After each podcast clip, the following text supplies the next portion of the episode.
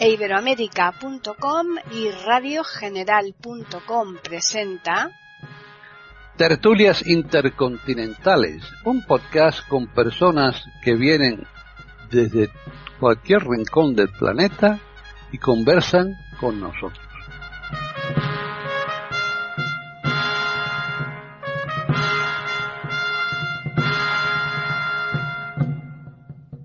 Bienvenidos otro día más a tertulias intercontinentales en iberoamérica.com. Soy Paqui Sánchez Galvarro y nuevamente estamos aquí para hablar de un tema que, de los que vamos seleccionando semana tras semana y el de hoy como todos, porque francamente es muy difícil determinar cuál es más importante. Eso evidentemente va a gusto del consumidor, ¿no? Pero el de hoy yo creo que también va a estar muy bien, ya lo veremos al final, pero seguro que, sí. Y antes que nada vamos a um, saludar a los asistentes en esta tertulia, que por un lado está Jorge Muñoz. ¿Qué tal, Jorge, en Chile? Hola, Paqui, un gusto saludarte a ti, a René, a María Eugenia y por supuesto a nuestros auditores. Y bueno, y ahora nos vamos a Colombia y ahí está María Eugenia de Hart. ¿Qué tal, María Eugenia? Hola Paqui, con un saludo muy cariñoso para mis contertulios también con expectativas y un saludo especial a los que nos escuchan, que yo creo que esto de hoy es importante para todos. Pues sí. Y ya finalizamos con René Escape en Argentina. ¿Qué tal, René? ¿Qué tal, Paquita? ¿Cómo anda usted? Un beso muy, muy grandote. Un beso grandote a los queridos con y a todos los queridos oyentes. Es un placer, como siempre, estar acá en Tertulias Intercontinentales de iberoamérica.com. Bueno, pues soy prohibido, ¿eh? Prohibir. Hoy vamos a hablar de lo prohibido y es que, claro, las cosas que están prohibidas son las que más se hacen, ya lo veremos. Así que vamos a comentar con, con Jorge. Bueno, eh, tal como dices tú, decirle a alguien esto está prohibido es como decirle hazlo o búscalo, porque produce gran tentación y curiosidad. La prohibición es una reducción o una limitación de la libertad individual y colectiva, que a veces tiene sentido y es útil y a veces, creo que en la mayoría de los casos, no lo es o no tiene ese sentido. Yo diría que la prohibición se manifiesta en distintos ámbitos, por ejemplo, en el ámbito jurídico, en el ámbito social y en lo cultural. En el ámbito jurídico tenemos códigos, leyes, decretos, circulares que mandan, prohíben o permiten. Por ejemplo, todos sabemos que las leyes del tránsito prohíben al conductor pasar con luz roja y a la persona que va a cruzar de a pie la calle le prohíbe cruzar teniendo la luz roja al frente. Ahí tenemos una norma prohibitiva que es útil, que es necesaria porque ordena la circulación peatonal y vehicular. En el ámbito del derecho laboral hay leyes que prohíben al empleador, en el caso de Chile, hacer más de dos horas extras por día.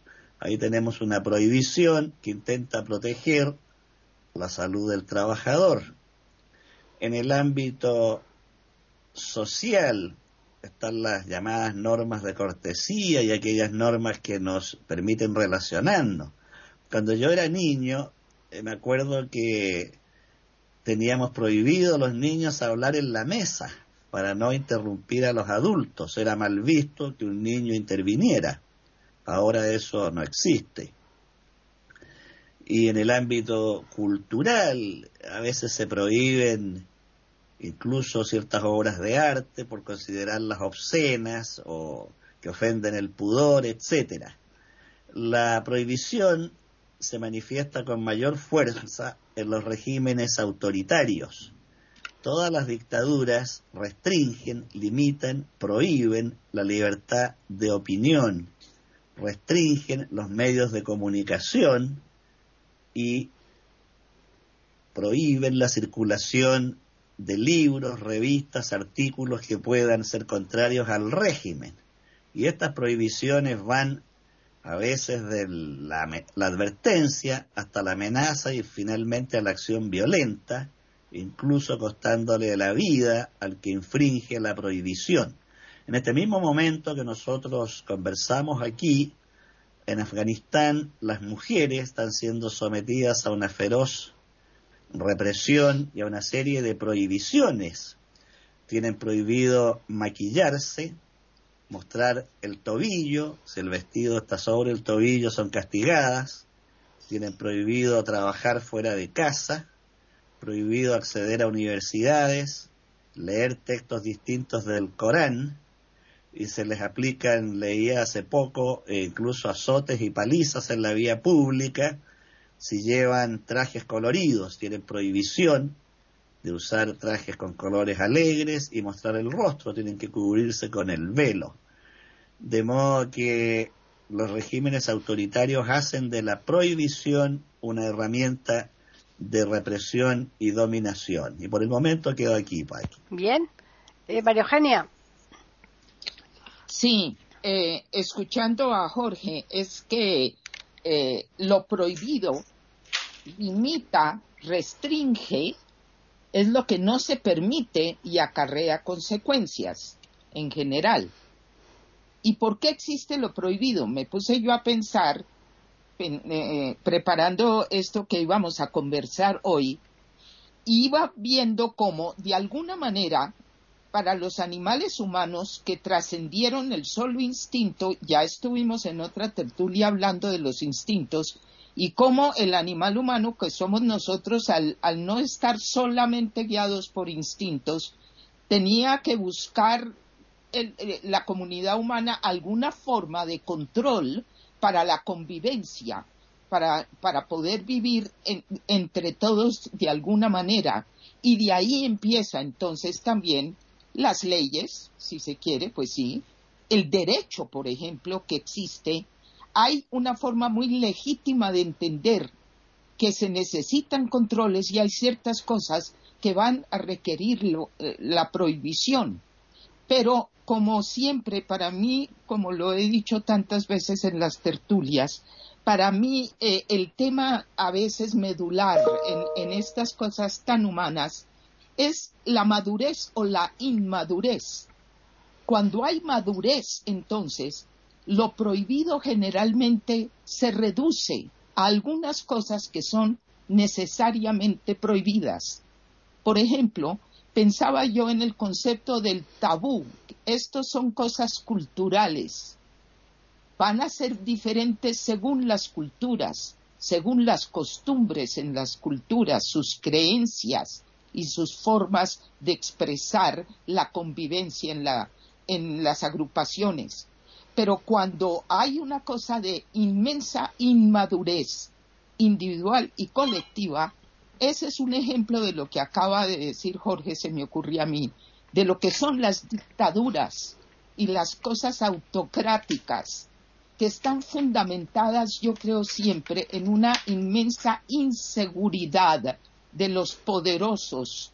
Y de ahí viene entonces la prohibición como arma y como forma de control que es completamente diferente a las prohibiciones necesarias que se darían en los sistemas donde no hay esta inseguridad tan enorme desde el poder.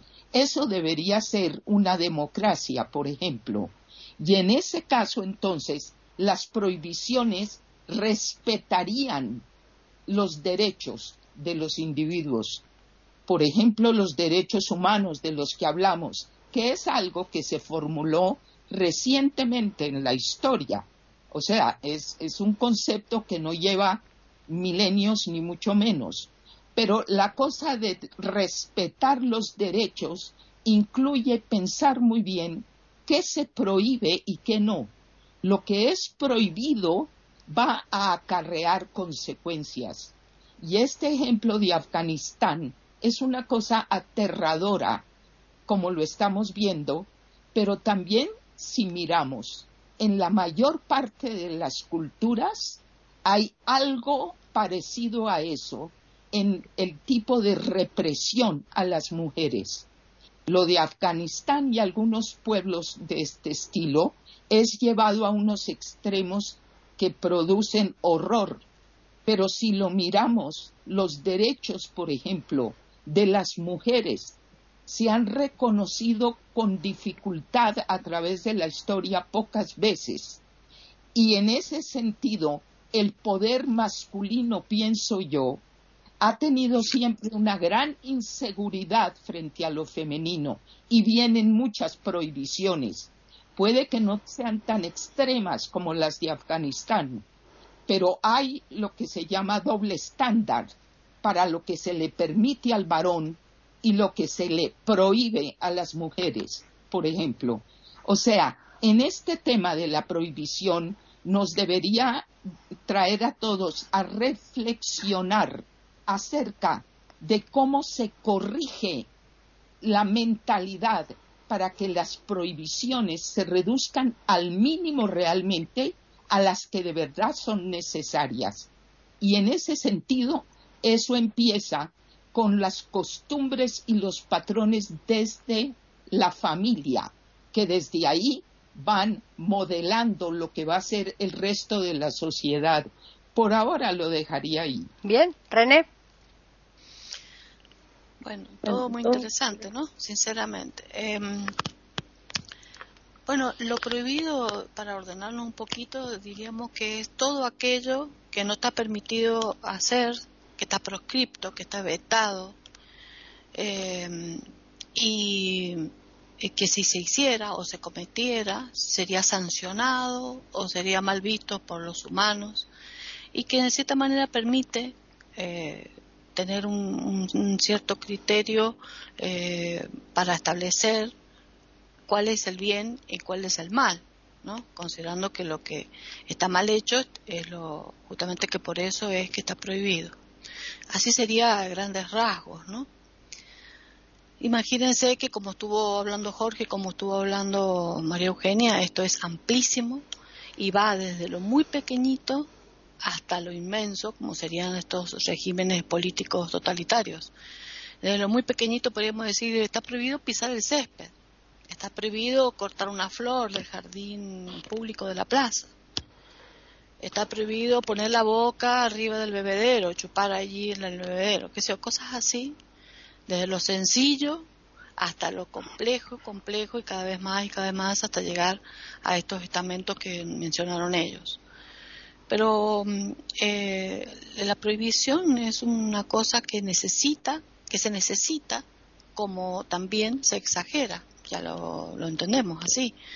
Hay veces que es necesario el límite, o sea, si lo consideramos como un límite, eh, sería encasillar a las personas dentro de una estructura para poder convivir en sociedad. Por eso hablamos de lo más pequeño a lo más grande. O sea, hay límites en una familia, que es el hogar del niño cuando se va formando, eh, con patrones o establecimientos educativos. Está prohibido hablar en la mesa, está prohibido comenzar a comer si el papá no está sentado a la mesa. Está prohibido levantarse de la mesa si, si están otros comensales comiendo. Esas reglas eh, educativas eh, clásicas, que son del protocolo familiar, el respeto a la autoridad familiar, Después empezó con la, historia del barrio, de la zona donde se viva, la comunidad pequeña, el, club social donde se establezca, el municipio, el ayuntamiento, eh, va siendo más grande la ciudad, la provincia, el pueblo, eh, el país. Cada uno va teniendo distintos reglamentos. Cuando existen los reglamentos, cuando existen los estatutos, cuando existen las leyes, cuando existen todas esas proclamas y todo lo que hace a la organización social, pequeña, grande, mayor, y a las organizaciones internacionales. Está prohibido que un barco extranjero ingrese sin autorización a un mar que le pertenece al, territorio extranjero. Eh, está prohibido pescar en, aguas eh, extranjeras está prohibido comerciar eh, pasando lo que es una lo que sería una aduana sin, las autorizaciones correspondientes eh, y así eh, se va estableciendo las organizaciones y las prohibiciones internacionales. Y de ahí en más, está prohibido tirar una bomba atómica hacia diestro y siniestro. Y bueno, una bomba eh, microbiológica. Hay, hay, hay, hay patrones internacionales que van de lo más grave a lo más, y de lo más pequeño. Eso todo el mundo lo tiene claro. Ahora, eh, eh, tengamos entonces en cuenta que la palabra prohibido, lo prohibido, no es algo malo. Lo prohibido es algo que pienso que se, que se originó desde eh, tiempos inmemoriales en las distintas sociedades y que han crecido este concepto en la evolución humana para poder establecer esquemas, comportamientos de vida, organización de las sociedades. Si no existieran estas prohibiciones, sería todo anárquico y sería todo desorganizado y no, no, es necesario, es necesario en la educación eh, para una buena eh, eh, subsistencia y una buena convivencia como reglas de convivencia. pero claro, como también esto recalca siempre María Eugenia, dentro de un marco de madurez, y en un marco de madurez siempre en un marco de bondad, donde lo que sea el pensamiento de lo prohibido sea positivo y siempre eh, apunte a, la, a, la, a lo constructivo dentro de la sociedad para el bienestar de todos los integrantes, respetando esos derechos humanos, respetando eh, la libertad con el límite que corresponde a esa libertad. Ya hemos hablado de libertad varias veces y hemos dicho, hemos hablado del libre albedrío y hemos dicho hasta dónde eh, está mi libertad y cuándo mi libertad se convierte en libertinaje. Entonces, este, mientras se mantenga esa libertad eh, sin abuso, eh, está todo perfectamente bien reglamentado. El problema está cuando esas prohibiciones son abusivas, cuando esas prohibiciones son exageradas, cuando esas prohibiciones este, sobrepasan eh, la violencia eh, hacia la violencia de género o hacia la violencia de trato con las personas. Entonces ahí es donde caemos en lo, en lo grave. Y bueno, eh, quedo acá porque ya en próximas rondas creo que todos vamos a compartir eh, otro tipo de prohibiciones que tienen que ver con la, la, forma de ser del ser de los humanos y cuando aquello prohibido nos gusta, nos tienta o nos encanta por qué, y bueno, eso ya estaría dentro del marco de lo que sería la salud mental, y ya lo hablamos después en otra ronda. Están escuchando tertulias intercontinentales en iberamérica.com. Jorge. Bueno, tengo la impresión que donde reina la razón, la inteligencia y el sentido común, no es necesaria la prohibición. Si un padre o una madre le dice al niño, hijo, te prohíbo romper los juguetes de tu hermana. Parece sensato, parece lógico. Pero en vez de prohibición, ese mismo padre podría decirle, hijo mío, si tú rompes los juguetes de tu hermana, ella no podrá jugar. Tú le estás haciendo un daño, la vas a hacer sufrir. Si los juguetes se mantienen en buen estado, puede jugar ella y también tú. Puedes aprender a pedirlos prestados entonces yo estoy transformando la prohibición en enseñanza, en persuasión. Tal vez por eso Miguel de Unamuno, que en un principio apoyó el franquismo y luego se apartó, dijo a los militares los, los venceréis, pero nunca los convenceréis. Ahí tenemos la lucha entre convencer, la razón, y el autoritarismo, el uniforme, las armas. Cuando un médico le dice al paciente de diabetes, usted no debe comer tales y tales alimentos porque lo van a dañar, y le explica por qué, está enseñando. Pero si el médico le dice, le prohíbo comer A, B, C y D, no está educando, no está enseñando ni está curando, está imponiendo y puede que el paciente no haga caso y por el contrario coma esos alimentos. De modo que, en mi opinión, mientras en toda aquella situación que la prohibición pueda ser sustituida por la enseñanza, por la razón, por la educación, debe primar esta última.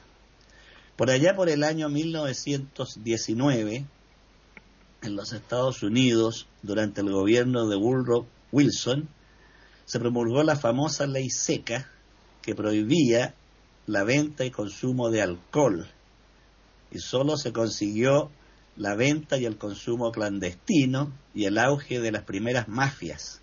En ese escenario surgió la figura ya mitológica de Alfonso Gabriel Capone, más conocido como Al Capone, que se enriqueció a límites increíbles, al límite de llegar a ser dueño de una ciudad completa, porque la prohibición le facilitó la comisión del delito. De modo que aquel refrán que dice se casan más moscas con miel que con hiel tiene mucho de sabiduría. Por supuesto que en una sociedad tiene que haber normas y ciertos límites. Por eso hablé del derecho, de las leyes, los códigos circulares. Pero siempre va a ser mejor, en mi opinión, enseñar y convencer que prohibir. Quedo hasta aquí, Paqui. María Eugenia. Bueno, estoy tan de acuerdo con Jorge que entonces no va a ser interesante porque a veces llama la atención cuando podemos discrepar y no. Hablando en serio, estoy muy de acuerdo con esto ahora. Entiendo por qué cuando ya se va a, a hablar de lo que son las comunidades, la convivencia entre todos, pues hay ciertas cosas y el derecho existe por eso también donde será importante que existan consecuencias incluso, como vemos, penales, legales, sobre ciertas actuaciones que van en detrimento de todos. Pero sí tiene toda la razón, Jorge.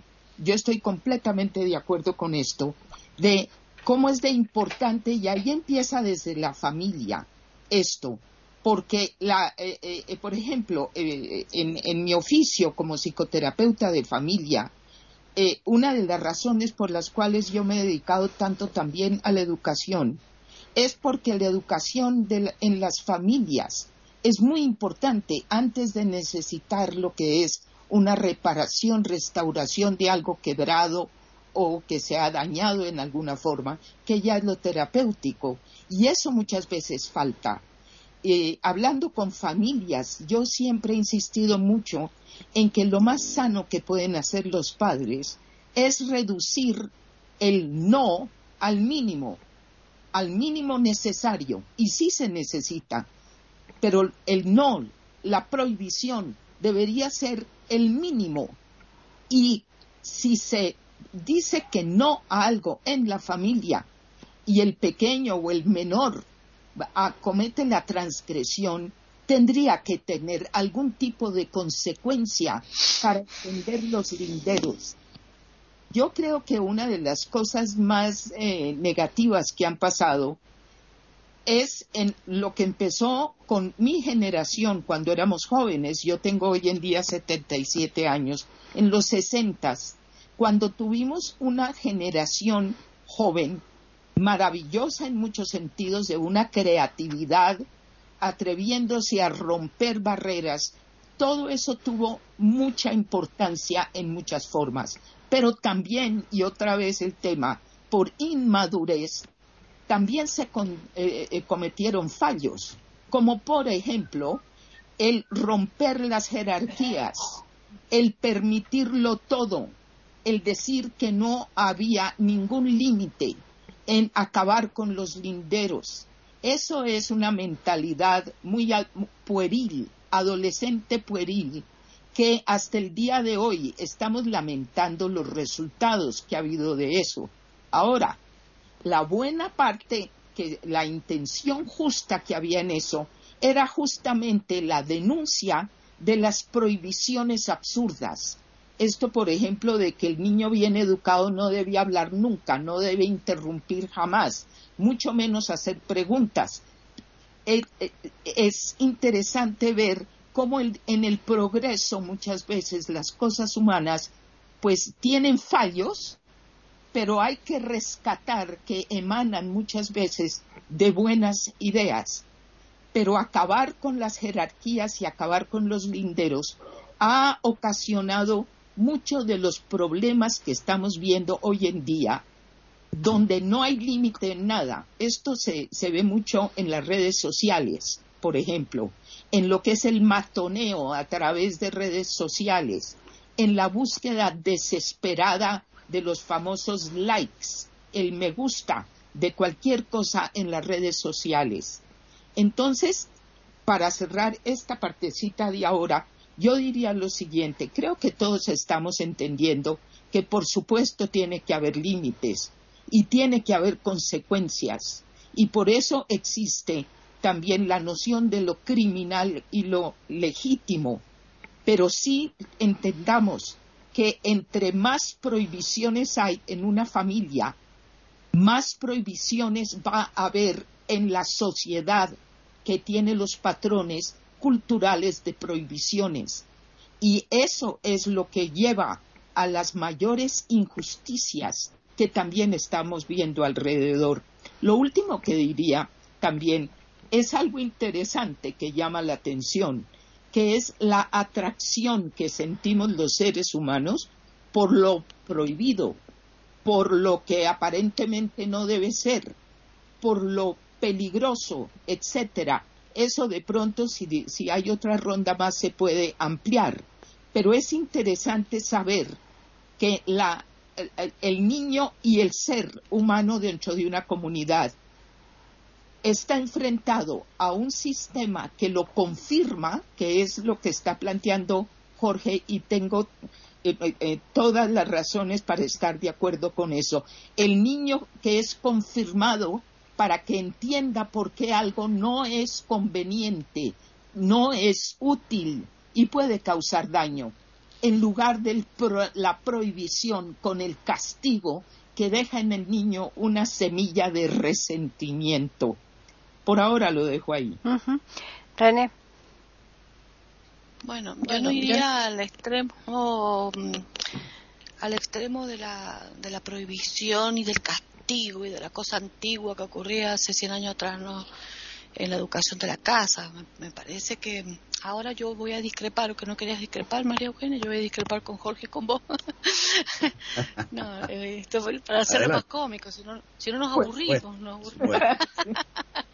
Ah, bien. No, lo que, lo que quiero decir es lo siguiente. Em, yo pienso que las prohibiciones surgieron a raíz de que si, y le, voy a decir algo que es por experiencia, no porque creo, ¿eh? porque lo he vivido en mis largos años con la pediatría. Eh, y con todas las modificaciones y todas las modas educativas que han tenido las psicopedagogas, las psicólogas infantiles, las pautas de educación de mis colegas pediatras y lo que se está haciendo ahora y toda la historia. Entonces, ¿qué pasa? Cuando yo fui educada, que más una generación igual a la de ustedes y la de la mayoría de los oyentes quizás, eh, tiempos A, eh, estaba todo eso que dije al principio, o sea, reglamentos dentro de la casa. Eh, yo no, no habían castigos tan brutales, ¿no es cierto? En la década del 60, 70 era decir, bueno, ahora no vas a, a, salir este, o no vas a ir a hablarle a tu amiga, una cosa así a lo mejor. No había una cosa terrible, no le va a hablar por una semana a tu amiga de al lado, ponele, pero no, no era eh, palizas tremendas ni castigos tremendos, esos que habían al principio del siglo XX y todo el siglo XIX, XVIII, arrodillar a los chicos en el ripio o en el maíz, o eh, pegarle con, con, punteros en las manos y quebrarlos, fracturar los dedos. No, no hablemos de esas cosas, eso era tremendo tremendo, eso no estamos, no nos vayamos a ese extremo, vamos al extremo más moderno de una educación donde se, ya se comenzaba eh, en la segunda mitad del siglo XX a explicarle a los chicos las cosas. Los chicos ya participaban porque antes, hasta la mitad del siglo XX, a los chicos no se les permitía estar en la conversación de los adultos hasta que se reunieran dos o tres integrantes adultos, una tía que venía a visitar, y si los chicos querían estar cerca, porque los niños tienen curiosidad y quieren saber de qué se está hablando, de un tema familiar o de cualquier problema económico o de algo que había ocurrido, vaya para allá, vaya a jugar, inmediatamente los chicos no participaban. Ya desde mi época los chicos ya estábamos ahí escuchando, participando, hasta comentando y, y nos explicaban. Yo me acuerdo que a mí me explicaban. Entonces es interesante de que se le explica al niño. Jorge pone el ejemplo de que no vas a romper los juguetes de tu hermana porque tu hermanita lo va a poder jugar.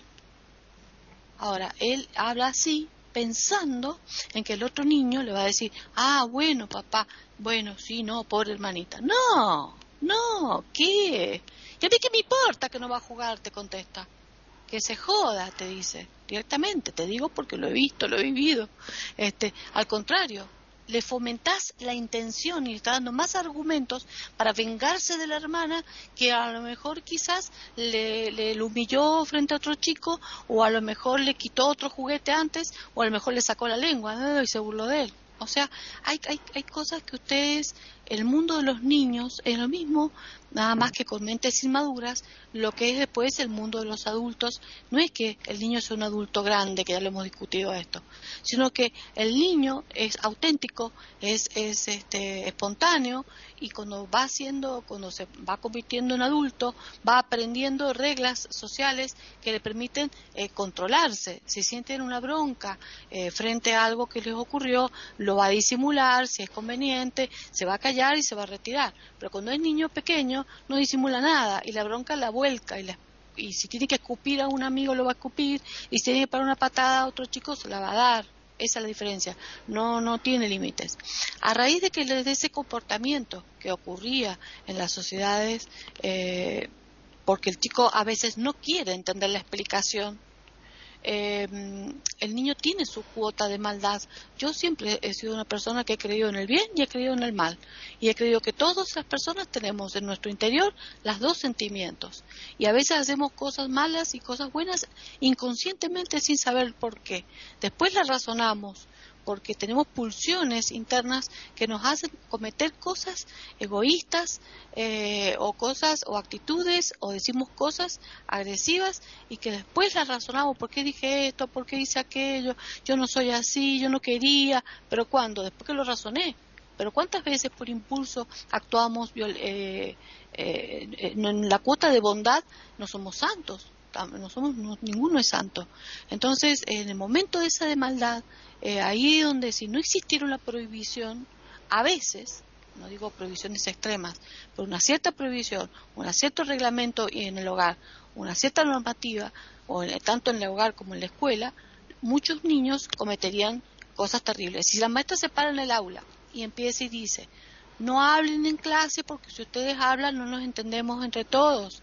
Y aparte si ustedes hablan en clase mientras yo estoy explicando, no van a entender la explicación. Bueno, señorita, y se quedan todos quietitos callados. ¿Dónde has visto eso? Hoy las maestras están a los gritos, porque paulatinamente los niños, a través de estos últimos tiempos, cada vez más empezó la psicología moderna de empezar a explicarle a los chicos. A los chicos no hay que pegarles, a los chicos no hay que maltratarlos, a los chicos hay que explicarles. Y los chicos, cuando se les va explicando, cada vez más se convierten en niños eh, difíciles de manejar. Yo lo estoy viendo ahora en una niña de tres años cercana a mi familia, que la madre es, psicóloga y dijo a los niños nunca hay que pegarle. Yo a mi hija jamás le pego, yo le explico todo y entiende perfectamente porque es muy inteligente. Entonces ya tenía la niñita un año y era brillante, la verdad la niñita hablaba como si fuera una niña de tres años, con un año y le explicaba todo y todo. ¿Y por qué ese niñito está así? Y ese niñito está así porque resulta que su mamá, tal cosa. Ah, ¿y por qué tal cosa? Porque esto y lo otro. La niñita, claro, ahora va a cumplir tres años, sabe todo, sabe los colores, sabe números, este, habla en inglés, habla en castellano, eh, sabe eh, a la perfección todo lo que tiene que decir todo. Pero así, como ustedes la ven, maravillosa la niñita, qué genial le contesta unas cosas a la madre que la madre ahora no sabe cómo manejarlas. Más inteligente que las contestaciones de un adulto. Entonces, este, eh, ahí se convierte en una situación compleja, porque la madre ahora se encuentra con una herramienta que no, no, no, se le fue de las manos. Entonces, eh, yo no sé hasta qué punto tanto explicarle al niño, eh, y llega un momento que el niño, cuando pone su maldad, sabe muy bien cómo herir a un padre o cómo herir a otro niño o cómo herir a un animal. Entonces, a veces si le decís, no le tires el pelito al gatito, no le tires la orejita al perrito que le duele, está eh, y no se lo prohibís, se lo explicás, le duele, mira pupa, y le haces, le tirás a él para que vea cómo duele. ¿Ves cómo duele?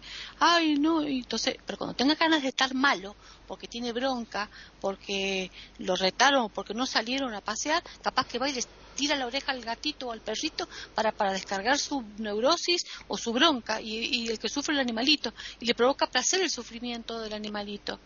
O sea, no son santos, los niños no son santos, las personas no son santas, tienen su cuota de maldad. Y si no le pones una prohibición y si no pones un castigo que tiene que ser adecuado, no exagerado, la gente, los, los, humanos, somos hijos del rigor.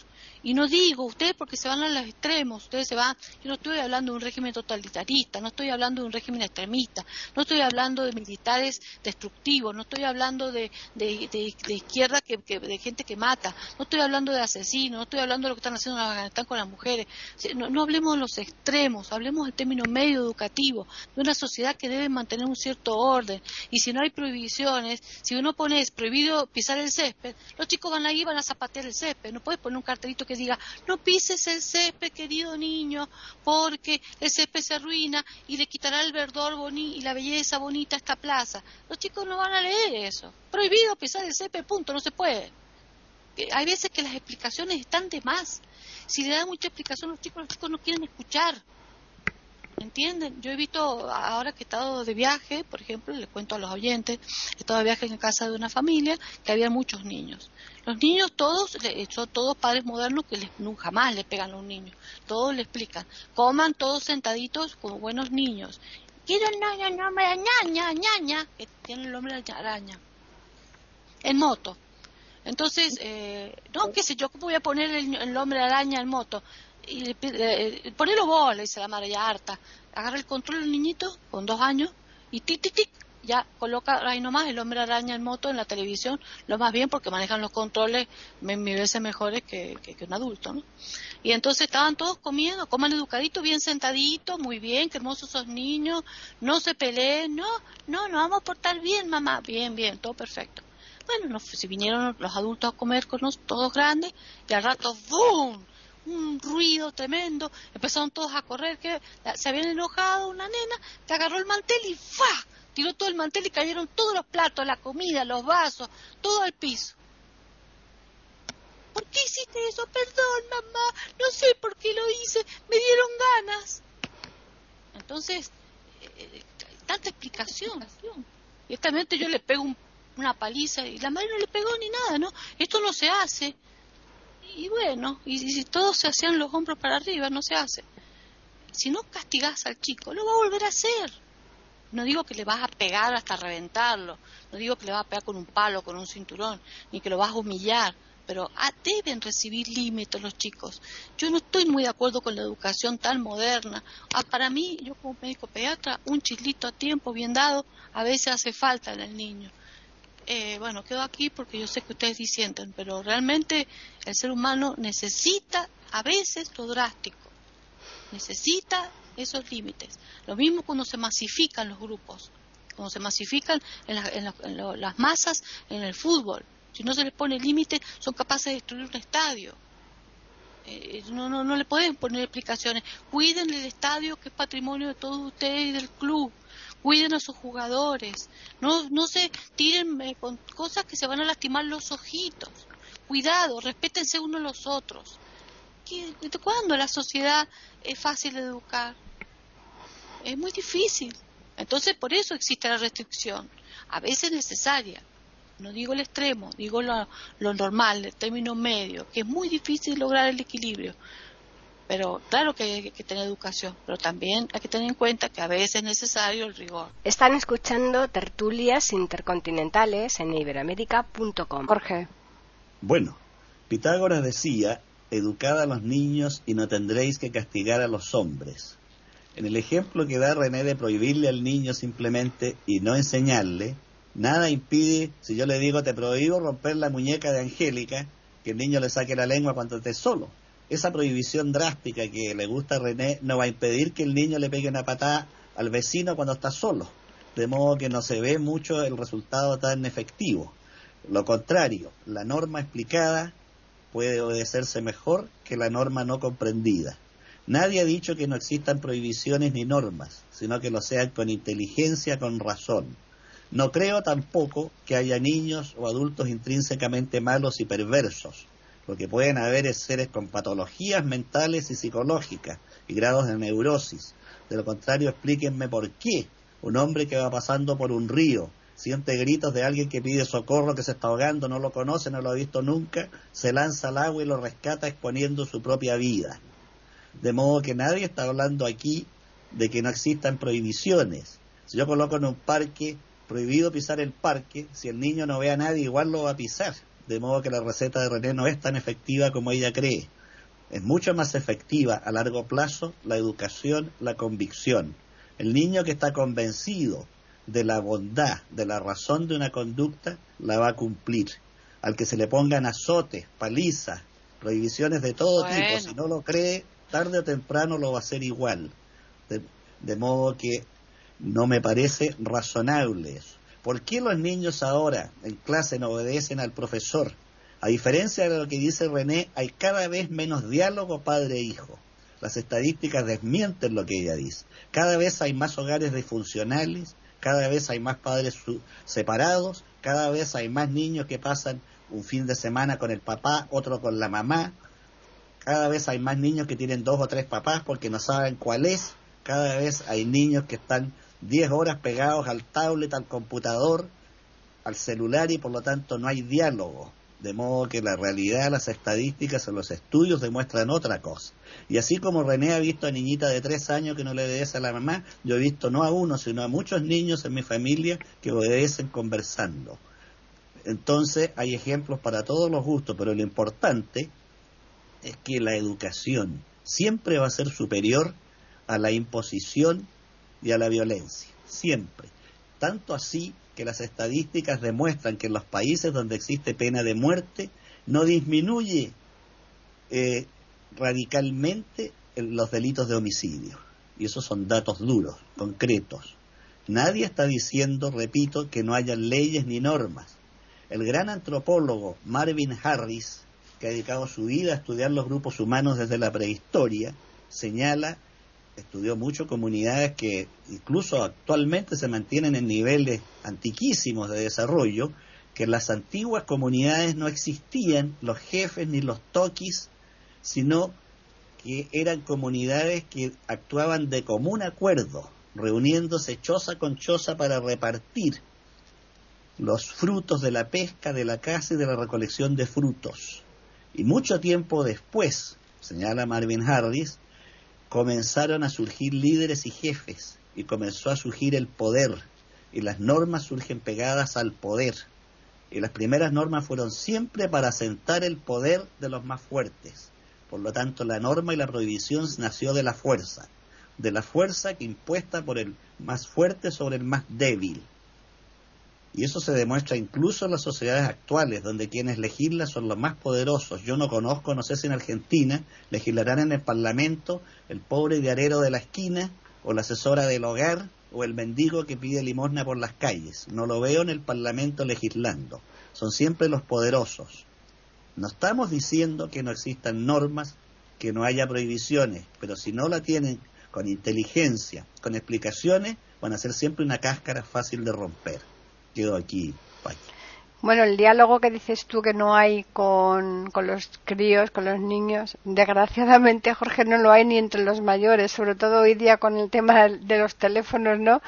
Que, que se junta la gente, están comiendo y, está cada uno con el teléfono y eh, lamentablemente es tremendo eso, ¿no? O sea que desgraciadamente ese diálogo yo creo que se está perdiendo, pero a pasos agigantados. Eh, María Eugenia. Bueno, eh, eh, con respecto a lo que estaba diciendo René, tal vez es que la comunicación a veces no es fácil, porque yo lo que más estaba señalando justamente desde los sesentas, cuando me correspondía a mí la parte de juventud y de esa primera parte de vida, justamente de lo que yo estaba hablando era que así como se hicieron cosas tan importantes de abrir caminos, de romper barreras, etcétera, se cometió también un error gravísimo, que fue eh, eh, pretender eliminar cualquier barrera importante de tener, cualquier lindero.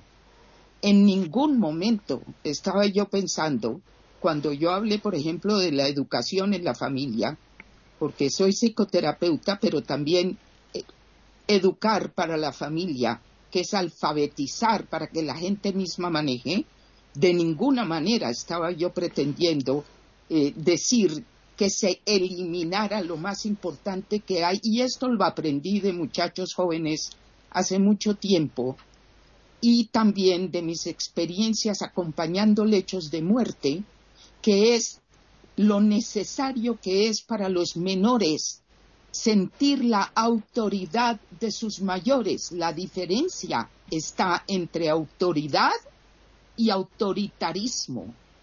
La autoridad del mayor es imprescindible para los menores. Ese es el adulto maduro del que hablaba Eric Fromm.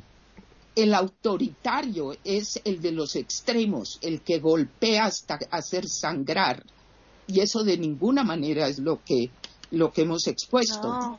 La autoridad se hace respetar. Al pequeño no es que se le pida con una voz almibarada su consentimiento a los cuatro años para todo lo que se le indica.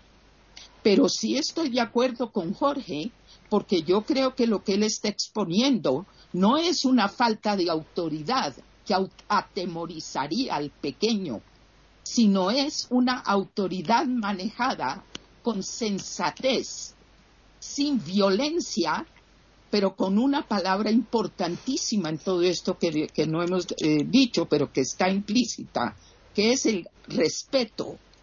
El niño y el menor necesita adultos a quien ese menor respete. Por eso es que hablé de lo peligroso que era eliminar las jerarquías. Algo que me sorprendió mucho cuando ya llevaba varios años acompañando lechos de muerte fue que veía que muchas veces los padres que se habían volcado por sus hijos haciendo todo lo posible, tratando de que jamás fueran a sufrir por nada, con las mejores intenciones del mundo, y estaban ya en una situación de grave enfermedad. Veía yo como muchas veces los hijos tan sobreprotegidos y malcriados casi que despreciaban a los padres. Era una cosa impresionante para mí cuando fui viendo lo poco que respondían a lo que había sido una educación con ausencia de límites, si se quiere. Y también me sorprendió que en muchos casos padres que habrían sido de verdad exageradamente autoritarios tenían a los hijos al lado, los hijos más solícitos posibles. Con esto no estoy queriendo decir que era una buena idea. Lo que sí estoy diciendo es que algo que no aceptan los menores y que no le perdonan a los padres, como me enseñó una de mis mentores cuando yo le hablé de que esto me sorprendía, me decía María Eugenia, no te equivoques, los hijos nunca le perdonan a los padres la ausencia de autoridad. No estamos hablando de autoritarismo, autoridad, entre otras cosas porque un niño no tiene límites si no le ayudan a ponerlos. Y si no ve que los adultos que lo rodean tienen límites y los ponen también, el niño no sabe hasta dónde puede llegar y hasta dónde pueden llegar con él. Entonces, de ninguna manera aquí se está hablando de una, una especie de relación entre mayores y menores que sería casi que ridícula, ¿no?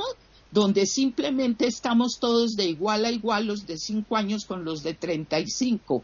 De eso nos está hablando. Estamos hablando de la necesidad de algo que también creo que fue Jorge el que lo mencionó, una cosa de sentido común. Voy a terminar con algo que es bien interesante. La autora Ruth Monroe una mujer especializada en todas las escuelas de psicoanálisis, que fue casada con dos psiquiatras psicoanalistas. Escribió un libro que es inmenso de leer, pesado de leer, pero están todas las escuelas de psicoanálisis. En la introducción, ella termina diciendo que quiere advertirle a los lectores que utilicen su sentido común y narra desde su propia experiencia cómo ella con su marido tuvieron un niño, el, primer hijo de ambos, y obviamente psicoanalistas maravillosos, ellos iban a hacer una formidable educación del niño. Cuando el pequeño tenía unos cinco años con un vecinito, empezaron a hacer maldades, a romper las ventanas y sobre todo a utilizar un lenguaje soez que nadie sabía estos pequeñitos de dónde lo estaban sacando y era una cosa terrible ellos obviamente iban a hacer lo que correspondía según toda la educación contemporánea, etcétera. Lo cierto es que el niño fue de mal en peor hasta el punto de problemas ya en el, en el colegio donde estaba, ya los demás eh, eh, niños no se querían meter con él, no lo invitaban a nada porque a donde llegaba este muchachito era un desastre y empieza el niño a tener problemas, empieza a mojar en la cama, esto va pasando el tiempo, acaba en psicoanálisis infantil, eh, todo esto, y más de un año después no había sino empeoramiento. Un día, esto lo narra ella, sale ella de su casa muy acongojada con todo esto y de pronto se dio cuenta que dos casas más adelante estaba la vecina madre del amiguito de su, de su niñito con quien habían empezado estos problemas. Una ama de casa que estaba barriendo la parte del frente de su casa. Se acercó la doctora Monroe, la saludó y le dijo, ¿cómo está tu niñito, Timmy? No, Timmy está muy bien. De veras, eh, ¿te acuerdas cuando empezaron Timmy con mi hijo, que empezaron a hacer tantas cosas y a decir tantas palabras ofensivas y terribles? Ay, sí, eso fue hace tiempos, dijo la vecina. ¿Y usted qué hizo? Timmy, ¿cómo está? No, a Timmy se le quitó todo eso, pero ¿cómo hizo? Y la vecina contestó, le lavé la boca con jabón, por supuesto. Y con eso termina la introducción de un libro, una psicoanalista importante. Con esto voy a cerrar aquí para que tengamos claro.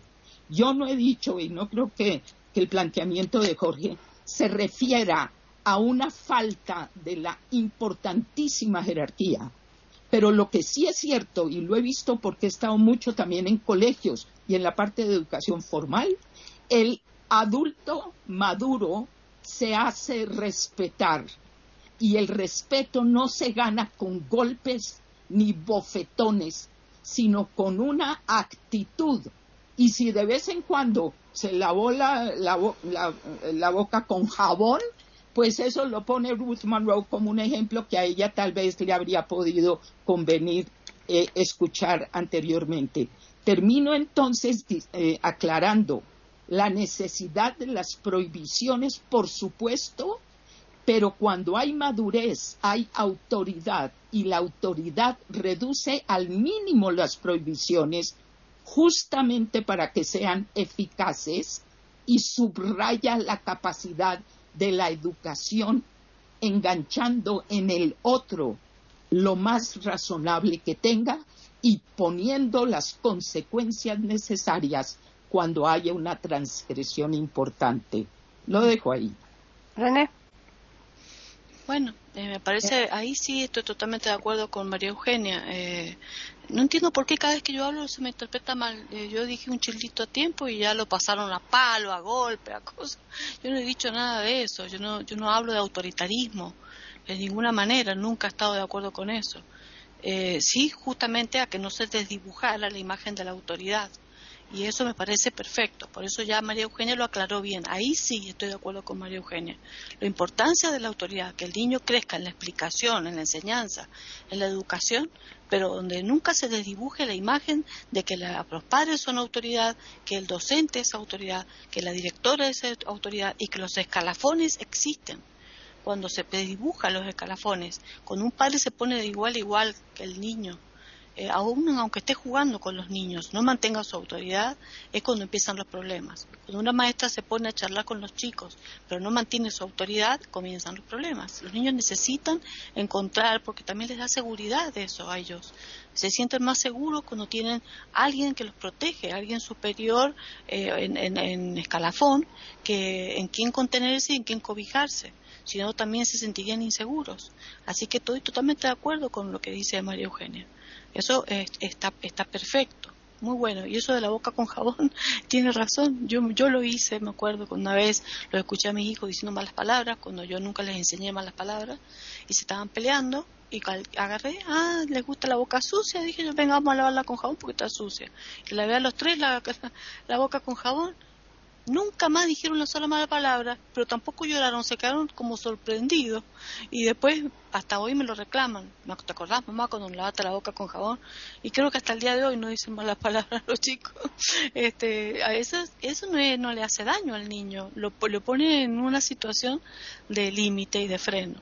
Y cuando dije un chelito a tiempo significa un chelito en la cola, una cosa así, o sea, o un zamarrón, basta, entonces, eh, y o mirar los fijos si los padres ven que la mirada de ahí es muy linda, la mirada, el que puede ver, porque a veces yo me acuerdo cuando era chica mi mamá me miraba nomás y era suficiente para que voy a te asustara, porque ya sabía que esa mirada te estaba diciendo que, que, te callaras o que no correspondía a lo que estabas diciendo.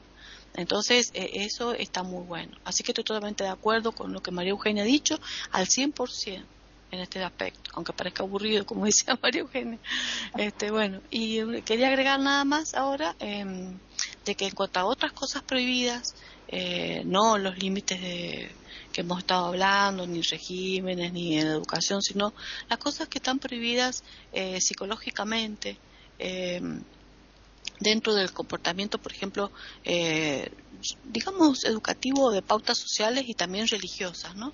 Eh, con los mandamientos, por ejemplo, no robar, no digo matar, ¿no? Pero no robar, por ejemplo. Este, bueno, entonces, ¿cuántos niños tienen la picardía de pasar por un kiosco y robarse una caramelo? Eh, o adultos, hay adultos que sin llegar a la cleptomanía, que es una cuestión patológica, eh, es una forma de neurosis adquirida. Eh, hay, hay gente que siente placer de que en un hipermercado, ahora hay cámaras, pero épocas antes que no habían tantas cámaras, se podía dar el lujo y decir, mira, mira lo que me robé. Y a lo mejor era una cosa tonta, una paletita de plástico, una cosa, y era una cosa así placentera, una alegría, una felicidad por haber cometido, era como algo picante por haber cometido un error eh, de, lo prohibido, prohibido robar, y lo hice, era como decir, voy a pasar la barrera, ¿no? Y bueno, también está descrito en la salud mental dentro de la sexualidad, cuánta gente también ha querido pasar esa barrera. Em, para, ¿Por qué? Porque hay una atracción natural en el ser humano por lo desconocido, entonces, eh, eso quiere establecer a veces el humano, eh, no los eh, o sea, límites propios, no los límites que la sociedad le puso, sino los límites propios. Entonces, por eso va buscando atractivamente eh, otras situaciones para poner sus propios límites y no los límites que la sociedad le puso o que la religión le puso o la, eh, familia le, colocó, le puso. Entonces quiere romper a veces con estructuras educativas que recibió muy cerradas de sus padres o de su familia y a veces se siente como que un gran placer el haberlo hecho. Eso lo he notado y, lo, está descrito ¿no? dentro de la psicología de salud mental. Bueno, nada más, eh, hasta acá quedo. Están escuchando tertulias intercontinentales en iberoamérica.com. Bueno, si queréis ya hacemos la última ronda a modo de resumen. Jorge. Bueno, yo creo que María Eugenia ha dicho la palabra clave, autoridad. Pero la autoridad no cae del cielo como la lluvia. La autoridad se gana se gana con firmeza, esfuerzo, inteligencia y ecuanimidad. Si un director de empresa es deshonesto, torpe, grosero y mal preparado, por mucho que grite, amenace e imponga sanciones, jamás va a tener la lealtad y el respeto de sus subordinados. Por lo tanto, insisto en lo que dije al principio, y poner límites es precisamente una de las formas de educar pero hay que hacerlo con inteligencia. El niño que respeta a su padre porque cree en él, le va a obedecer. El niño que ve que el padre le dice no debes mentir, pero lo ha escuchado mintiendo. El niño que le dice no debe ser grosero y ve que ofende a la madre, el padre, por más que el padre lo azote, lo castigue y grite, no lo va a respetar jamás, no le va a creer. Por eso los romanos antiguos decían que la mejor manera de educar es el ejemplo. ¿Por qué la clase política está desprestigiada, al menos en mi país? Porque el pueblo ve cómo todo lo que predican en sus discursos lo borran con sus acciones. No son capaces de ganarse el respeto. De modo que Así como tuvimos en Chile un presidente, don Pedro Aguirre Cerda, que subió al poder con el lema gobernar es educar, yo diría que en la familia es principal educar. Educar no significa ceder, no significa que yo me disfrace de cabro chico y ande hablando estupidez. Significa enseñar con firmeza, con autoridad y con fundamentos. Y si efectivamente es necesario de repente un palmazo en los glúteos que no cause daño, se hará. Pero lo más importante es que la autoridad se gana con sabiduría y con firmeza. Las prohibiciones, por supuesto que tienen importancia, vaya que la tienen a nivel político. Si no existiera el derecho internacional, no se respetarían las fronteras nacionales. Si no existiera una Corte Interamericana de Derechos Humanos, muchos países abusarían mucho más aún de sus poblaciones. Si no existieran las Naciones Unidas y los derechos humanos, muchos países cometerían mayores atrocidades que las que cometen.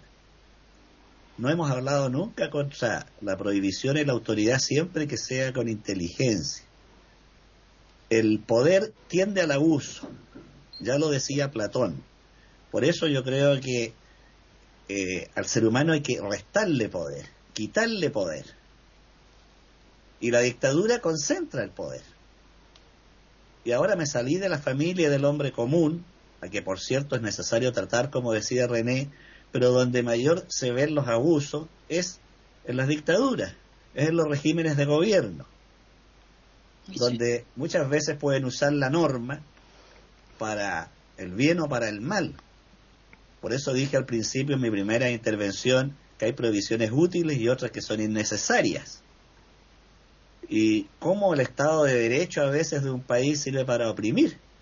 Voy a poner un ejemplo extremo. Cómo el Estado de Derecho nazi sirvió para oprimir a todo el que disentía. Cómo el Estado de Derecho permitía enviar a las cámaras de gases no solo a los judíos, sino a los discapacitados ciegos, sordos, inválidos, entraban a las cámaras de gases porque eran seres inferiores respecto a la raza aria y eso estaba respaldado por la norma. Ahí tiene René cómo la norma, el límite puede ser tremendamente perverso.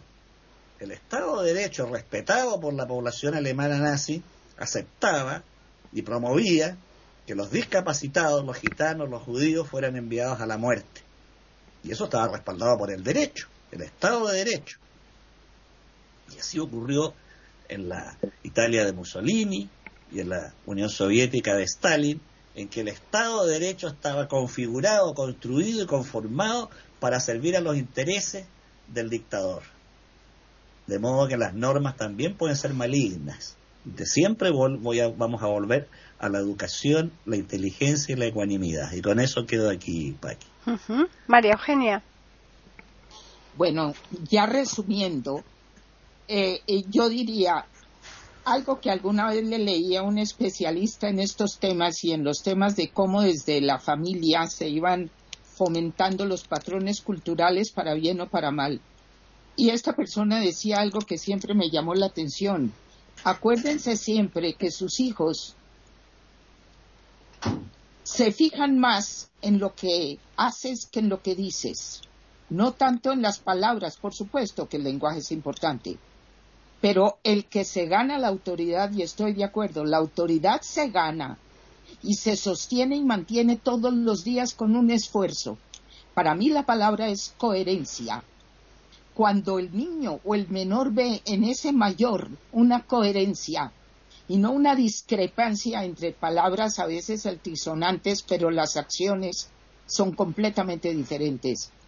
eso inmediatamente disuelve las posibilidades del respeto. La autoridad se gana el respeto permanentemente.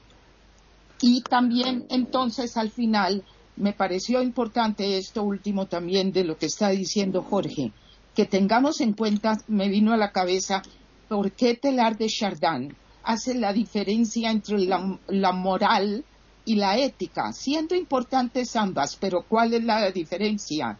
La moral en lo comunitario, en lo colectivo, la ética en lo individual que puede estar o no de acuerdo con lo moral.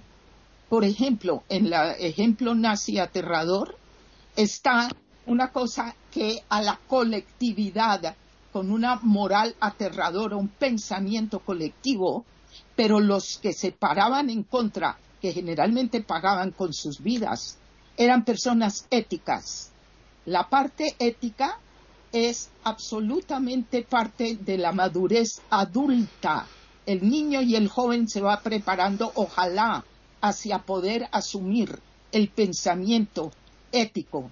Toda persona que sabe ejercer la autoridad en su núcleo familiar, en su parte laboral o en lo que esté ejerciendo y ciertamente si ocupa lugares de poder, será una persona ética ante todo que estará con la obligación de revisar su propio pensamiento y revisar para corregir dentro de lo necesario lo que es colectivo, que sería más lo moral. Entonces dejo este final con la palabra coherencia, la autoridad que se nutre del esfuerzo y el trabajo y que se gana el respeto diariamente. Lo dejo ahí. Bueno, eh, tienen, este, también estoy totalmente de acuerdo con lo que acaban de comentar. Eh, lo importante que es eh, el ejemplo, más que nada, ¿no? los ejemplos son los que realmente arrastran. Las palabras inclinan, pero los ejemplos arrastran, ese famoso adagio, ¿no? Y a mí, a nosotros también, lamentablemente, en la República Argentina nos está ocurriendo, y no tengo ningún problema en decirlo, lo mismo que pasa en Chile, pero acá creo que peor, este, es una vergüenza. Yo estoy avergonzada de, la clase política este, de los últimos tiempos, donde directamente eh, nada que ver lo que dicen con lo que hacen, tratan de imponer algo y resulta que su comportamiento individual es totalmente transgresor y no solamente transgresor, sino que encima son están bordeando lo delincuencial. Es muy dramático realmente para un pueblo. Si no tenés una autoridad que te dirige, cómo puedes lograr y pedir un orden en tu nación. Realmente el pueblo está desorientado y la ética, como dijo, que individual que tiene cada uno de la gente que es, que tiene, o sea, la moral que tiene el país y la ética que tiene cada uno está realmente desvirtuada eh, o desorientada en las personas y en todos los grupos.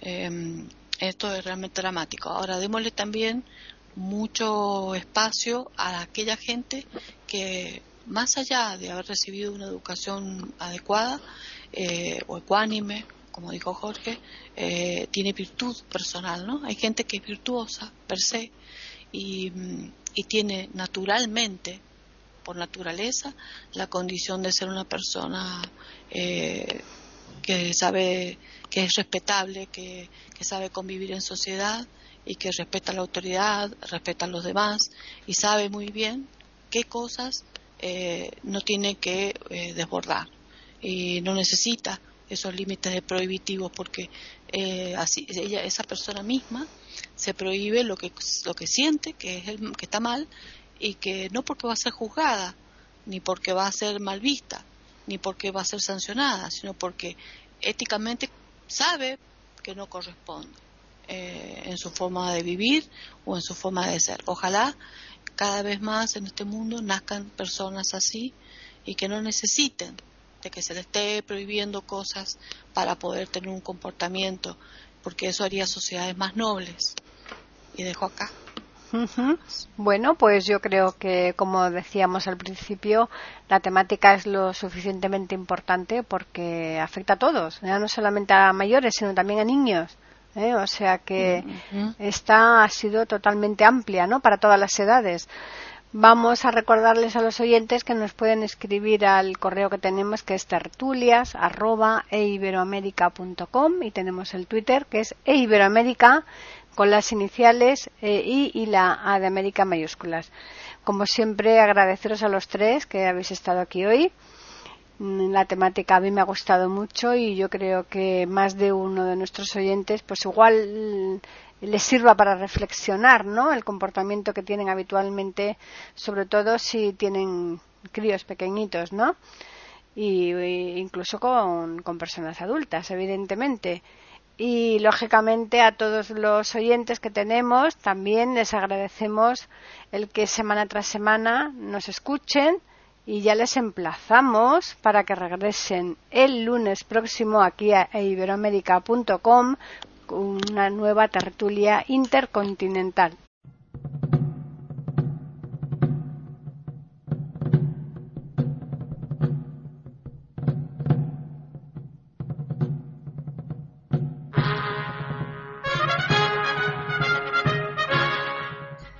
Acabamos de ofrecerles el podcast de tertulias intercontinentales aquí en iberoamérica.com y radiogeneral.com.